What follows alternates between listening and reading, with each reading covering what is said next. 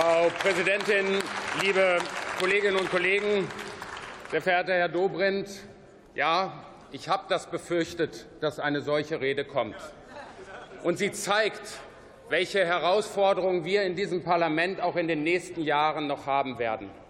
Denn wir haben es in der Großen Koalition nicht hinbekommen, die großen Sektoren Gebäude und Verkehr klimapolitisch und sozial gerecht tatsächlich zu gestalten.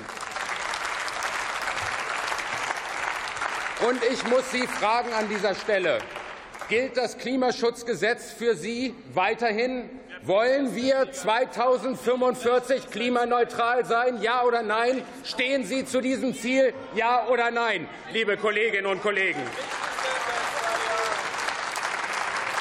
Und dann frage ich Sie, welche Angebote, welche Angebote außer einem allgemeinen Antrag, den Sie hier im Mai nach unseren Beratungen gestellt haben, haben Sie heute, um dieses Gesetz zu verbessern? Nicht, keinen einzigen.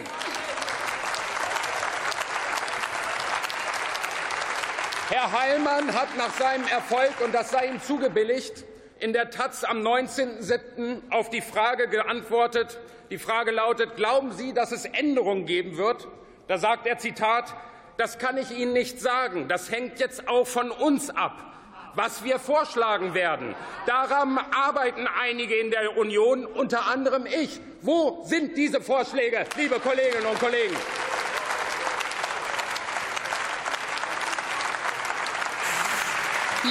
Lieber Herr Kollege Mörsch, erlauben Sie eine Zwischenfrage von Thomas Heilmann? Selbstverständlich.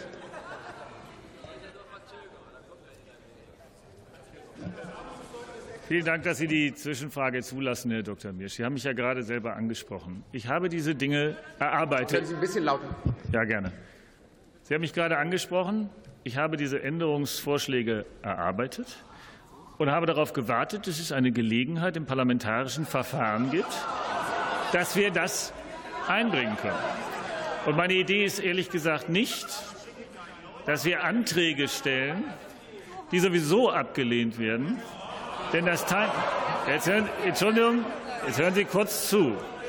Wenn Sie den Paragraphen 84 unserer Geschäftsordnung kennen, dann wissen Sie ganz genau, dass wenn Sie heute auch nur einen einzigen Änderungsantrag annehmen, wir heute nicht die dritte Lesung hätten, wir damit in der nächsten Sitzungswoche wären und Sie den Bundesrat nicht erreichen würden. Und warum erwarten Sie von der Opposition, dass wir Änderungsanträge stellen, von denen wir schon technisch vorher wissen, dass sie in gar keinem Fall äh, erlangt werden? Ich möchte Sie noch auf etwas weiteres hinweisen, das immer untergeht. Einige aus Ihren Fraktionen haben diese Liste, die ich erarbeitet habe. Die, die, ähm, ich, es gab ja keine Ausschusssitzung. Warum eigentlich nicht? Da hätte man das ja alles wunderbar debattieren können. Ich möchte Sie noch auf noch etwas hinweisen. Das Bundesverfassungsgericht hat ausdrücklich hat ausdrücklich auf Artikel 42 des Grundgesetzes referiert. Und da steht das Wort verhandeln. Und verhandeln heißt aushandeln, heißt beraten, erörtern, vermitteln, wenn Sie im Duden nachsehen. Das ist nicht die Debatte der zweiten, dritten Lesung, sondern das ist in der Tradition unseres Deutschen Bundestages eine Ausschusssitzung. Und warum konnten wir in drei Monaten keine Ausschusssitzung machen, frage ich Sie. Warum konnte der Familienausschuss diese Woche eine Sitzung machen? Warum konnte der Verteidigungsausschuss eine Sitzung machen? Warum konnte der Innenausschuss zwei Sitzungen machen?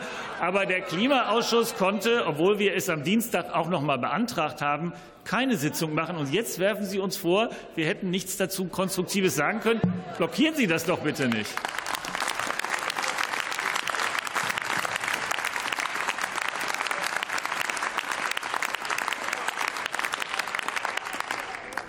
Lieber Herr Kollege Heimann, zunächst vielen Dank für die Ausführung. Denn Sie machen doch eins klar. Ihr Verständnis von Parlamentarismus scheint ein völlig anderes zu sein, jedenfalls als meins. Der Ursprung, der ich kann, ich kann hier nur diskutieren. Ich kann in Gremien nur diskutieren und um den besten Weg ringen, wenn ich Vorschläge von Ihnen habe. Und ich habe keinen einzigen gehört. Ich wäre dazu heute bereit gewesen. Aber ich will Ihnen das sagen, was ich bis jetzt von Ihnen als Änderungsvorschläge vernommen habe. Das erste ist, dass Sie in einem weiteren Interview gesagt haben, dieses Gesetz muss technologieoffener sein. Jetzt frage ich Sie, welchen Gesetzentwurf Sie meinen. Natürlich hätte mir auch ein paar Stunden weniger Arbeit erwünscht, wenn die Regierung einen anderen Vorschlag gemacht hätte. Aber den, den wir heute, den wir heute abstimmen, der sieht einen eigenen Paragraph zum Thema Technologieoffenheit vor. Nun weiß ich nicht,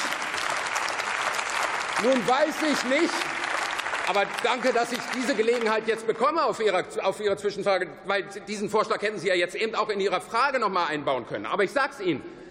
Ich weiß nicht nach diesem Atomwahn, den Sie ja im Moment unterlegen, ob Herr Spahn beispielsweise noch an Minireaktoren etc. arbeitet. Aber ansonsten haben wir von Holz, Pellets bis Geothermie, Fern-, Nahwärme alle Möglichkeiten in diesem Gesetz, liebe Kolleginnen und Kollegen.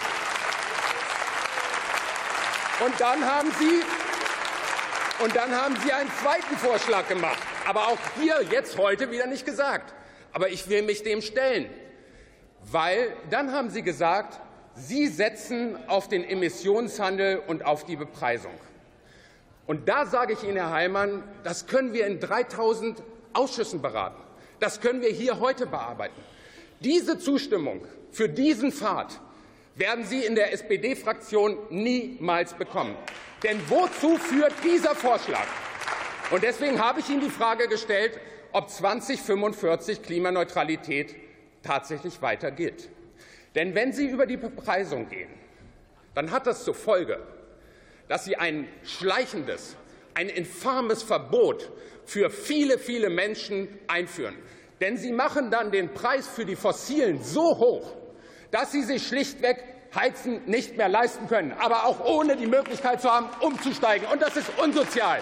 Sie haben kein Recht, ich nehme an, Sie haben die Frage jetzt beantwortet von Herrn Heilmann. Dann würde ich die Redezeit wieder weiterlaufen. Die ich jetzt von Herrn Heilmann gehört habe. Ich warte aber auf andere, wenn sie denn heute im Laufe des Verfahrens noch vorgebracht werden. Nur das ist der große Unterschied. Wenn Sie so Klimaschutz machen in diesen Bereichen, werden Sie weite Teile der Bevölkerung nicht mitnehmen können. Das ist nicht unser Weg.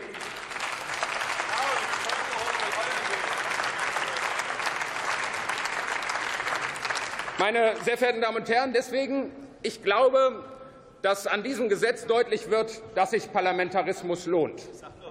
Wir haben an vielen, vielen Stellen dieses Gesetz völlig nachgebessert. Wir haben es mit einer Struktur versehen, dass als erstes im Jahr 2026 und 2028 die Kommunen mit einer kommunalen Wärmeplanung den Bürgerinnen und Bürgern eine Struktur und Sicherheit geben. Das ist unser Ausgangspunkt, und der ist richtig und wichtig.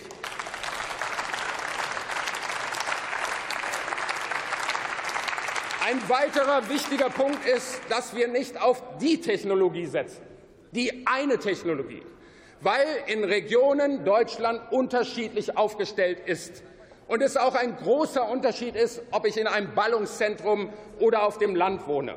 Dieses Gesetz ermöglicht die Bandbreite neuer Technologien. Auch das ist ein wesentlicher Fortschritt im Vergleich zum Regierungsentwurf, liebe Kolleginnen und Kollegen. Und dann haben wir am Ende auch ein Förderprogramm aufgesetzt, sodass, und nur über diese Fälle reden wir, dann, wenn die Heizungsanlage kaputt ist, habe ich ohnehin ein Invest, was in der Regel im vierstelligen bis fünfstelligen Bereich auch heute schon liegt. Unser Ziel ist es, eine Förderkulisse aufzusetzen, die ermöglicht, dass ich in diesem Rahmen wie bisher auch eine neue Heizungsanlage, die aber dann zukunftstauglich ist, mir leisten können, dass wir niemanden im Stich lassen. Und das haben wir hier vorgelegt. Und zum Abschluss, Herr Heimann, ich hoffe, dass ich Ihnen die Unterschiede zwischen Ihnen und uns erklärt habe. Aber jetzt gibt es ja noch jemanden, der sich auch zu Wort gemeldet hat, nämlich der Chef der Jungen Union. Der erklärt vorgestern, dass er überhaupt dieses Heizungsgesetz nicht will, weil es zu viele Steuergelder kosten würde. Er will also keine Förderung. Meine sehr verehrten Damen und Herren, Sie haben das Recht, dass wir hier im Parlament beraten. Sie haben aber nicht das Recht, dass wir Ihren Vorschlägen zustimmen. Ich danke für Ihre Aufmerksamkeit.